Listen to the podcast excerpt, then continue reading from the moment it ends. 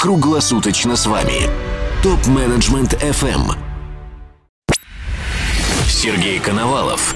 Эксперт в области промышленного управления и бережливых технологий.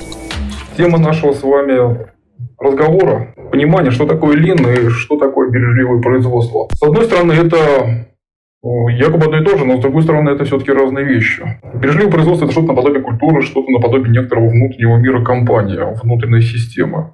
Что же тогда такое лин, о котором все говорят? Ну, это, наверное, набор инструментов, набор механизмов, которые максимально эффективно оптимизируют производственный процесс, оптимизируют э, бизнес-процессы, оптимизируют коммуникационные связи и кросс-функциональные службы, которые есть так или иначе в бизнесе. Другими словами, давайте подумаем, что такое бизнес-процессы с точки зрения лин и с точки зрения бережливого производства. С точки зрения лин это процессы процедур, которые управляются определенными системами мотивации и имеют определенные механизмы, то есть механизм управления. Тоже такое управление системой с точки зрения бережливого производства. С точки зрения бережливого производства это управление системой как а, некой моделью, которая является тебе своей, родной. Ты ее понимаешь, принимаешь, и ты э, являешься частью нее, и она является частью тебя.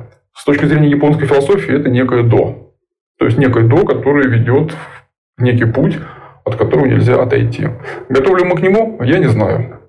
Готовы ли мы к лину? Да, больше чем уверен. Все механизмы, которые существуют в концепции бережливого производства, я имею в виду в данном случае операция, в данном случае инструменты. Будь это TPM, будь это SMET, возможно, это стандартизированная работа, 5S, описание оптимизации бизнес-процессов, в их механизмах это называется описание карты потока создания ценностей, либо другая кайзен-модель, но в принципе она у нас имеет место быть. Давайте теперь подумаем, что такое система с точки зрения человека и с точки зрения сухого механизма. Вот есть у нас человек. С точки зрения бережливого производства, это некий механизм, который любит себя, который э, понимает до и цель своей жизни, который принимает те или иные мероприятия, чтобы себя развивать, который принимает те или иные механизмы, чтобы улучшать свою жизнедеятельность, здоровье, физическую культуру, как он выглядит, что он будет делать, как он живет. У него есть цель в жизни. Что такое лин? Ну, это человек, который занимается полностью оптимизацией своих затрат, оптимизацией своего состояния, оптимизацией своего быта. Другими словами, в одном мире есть философия, в другом мире нет философии. Давайте попробуем с вами поговорить сначала о линии, прежде чем переходить на бережливое производство. Один раз меня спросил э, мой коллега, что такое технология. Я сначала не знал, как ему ответить, но потом все-таки э, постарался объяснить на пальцах, что называется. Умеет ли железо плавать? Он сказал, что нет. Потом его спросил, а умеет ли железо летать? Он сказал, нет. Правильно, любой ребенок бы сказал нет. Но с другой стороны, если мы к этому металлу применим технологию, у нас получается корабль, который умеет плавать. Если мы к этому железу, металлу, конструкции применяем технологию, то получается самолет. Оказывается, у нас самолет умеет летать, железо умеет плавать, вместе с ним умеет плавать и летать человек. А что умеет человек при рождении? При рождении он даже не умеет ходить. Он умеет э, двигать руками и ногами, но даже не может переместиться на метр, на сантиметр без помощи своей матери. А если его не развивать, а если в него не вкладывать душу, а если в него не вкладывать э, работу, то он никогда не научится ходить, он никогда не научится говорить, он никогда не научится читать, он никогда не научится ничему. То есть это даже будет уже не человек, это будет живое существо. Так получается, технология это и есть основа развития как э, любого человека, так и любой системы. Что же у нас должно быть в технологии с точки зрения бережливого производства, либо с точки зрения лин? Чем бы мы ни занимались, но основа технологии должна быть всегда, потому что класть яйца в корзину, которой нет дна, не имеет смысла. И пытаться развить систему на том месте, где нет базы, бесполезно. Э, в свое время доктор Оба, это один из консультантов, с, которых я, с которым я работал, э, очень хороший консультант, он бывший специалист в области производства и действительно э, один из руководителей компании Toyota, он нам сказал, говорит, ребята, вы поймите правильно, если у вас нет базы, вы не можете посчитать. Если у вас нет основы, то фундамента, то вы не можете ничего построить. Любой дом начинается с фундамента. Фундамент начинается с анализа. С анализа геологии, э, геоанализа, и можно ли вообще тут что-то построить, прежде чем что-то что делать. Аналитика.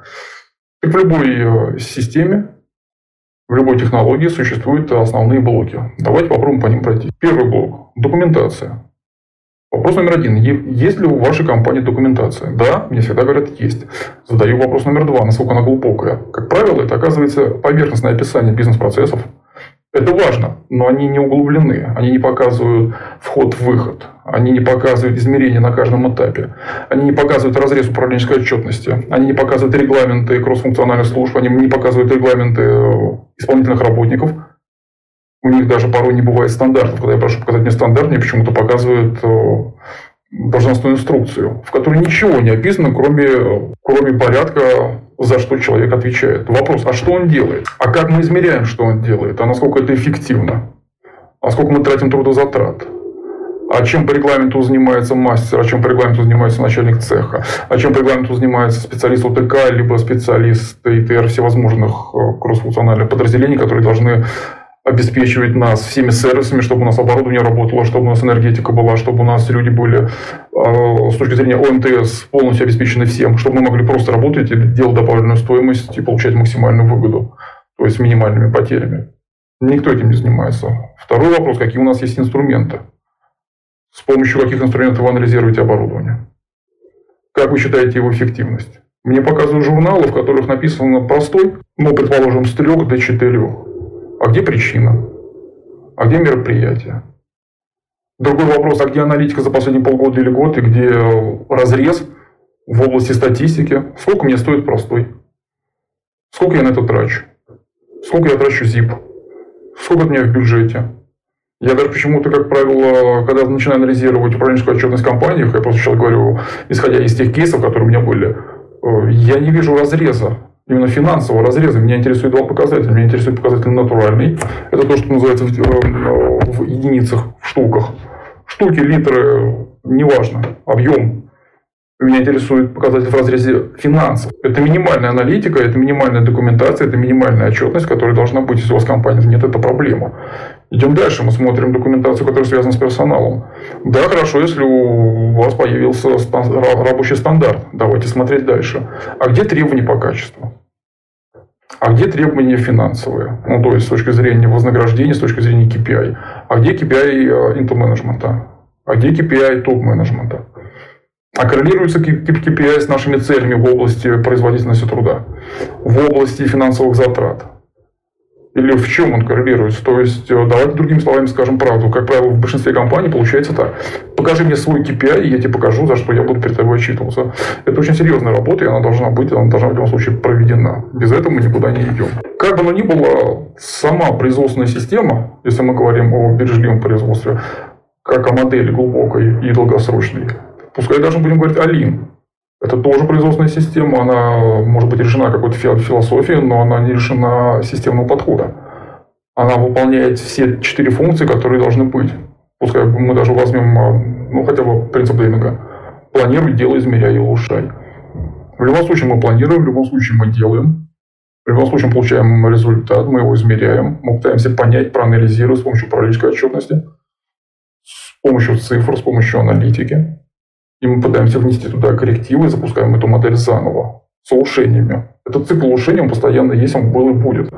Это и есть принцип кайдзена, это и есть некий до с точки зрения биржевого производства, к которому мы, к которому мы идем. Давайте посмотрим об основных показателях. Что нас интересует?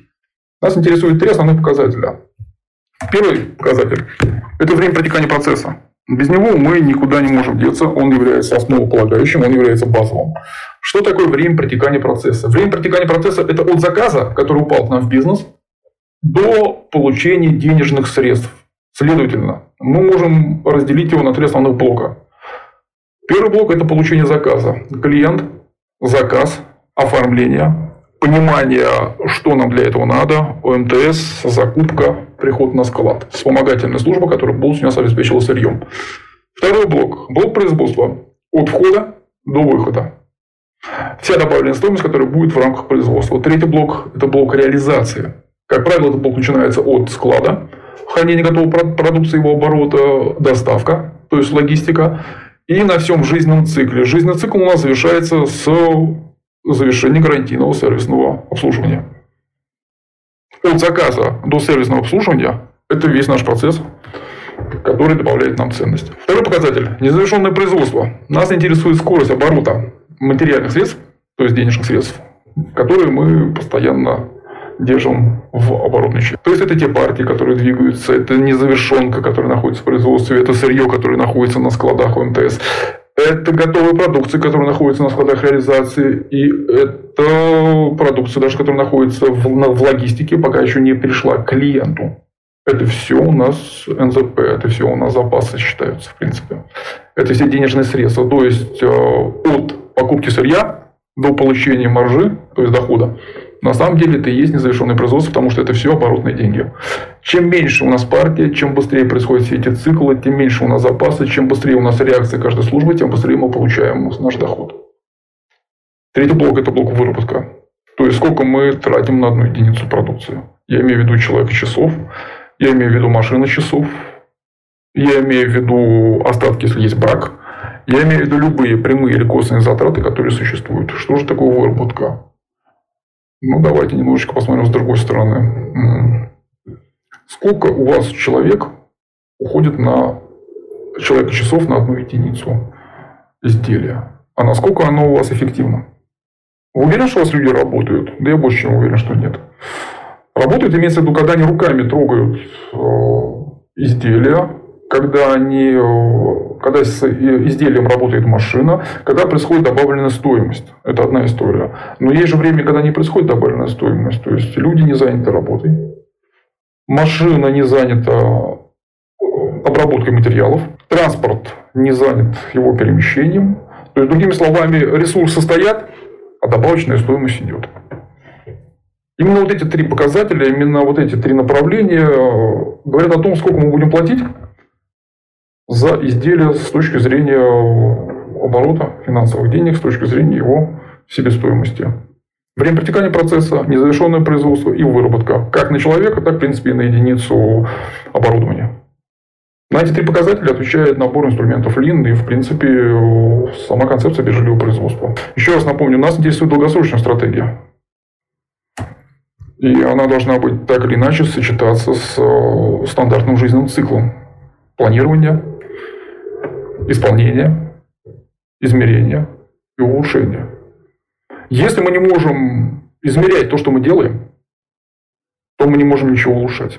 Если не можем с вами что-то планировать четко и не можем соблюдать планы, значит мы не можем эффективно заниматься бизнесом. Именно на этом построена основа, то есть фундамент э, принципов лин-технологий. Далее мы с вами поговорим о инструментах, как они работают, как они работают с точки зрения э, системного подхода и с точки зрения технологии. Внедрять инструменты, которые не компилированы в бизнес-процессы компании, это не только бессмысленно, это еще вызывает смех у ваших подчиненных. Поверьте, инструменты, которые не работают, как у меня в свое время это называли, выкрасить и выбросить. Если вы по 5 лет все покрасили, но не компилировали туда набор инструментов, связанных с визуализацией, со стандартизацией, с нормированием и с логистикой перемещения, то оно у вас никогда не будет работать.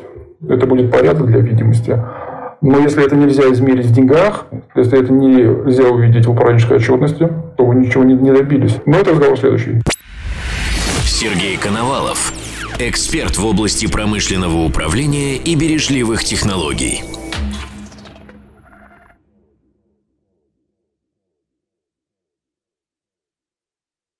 Задавайте вопросы ведущим и получайте еще больше пользы на tmfm.site.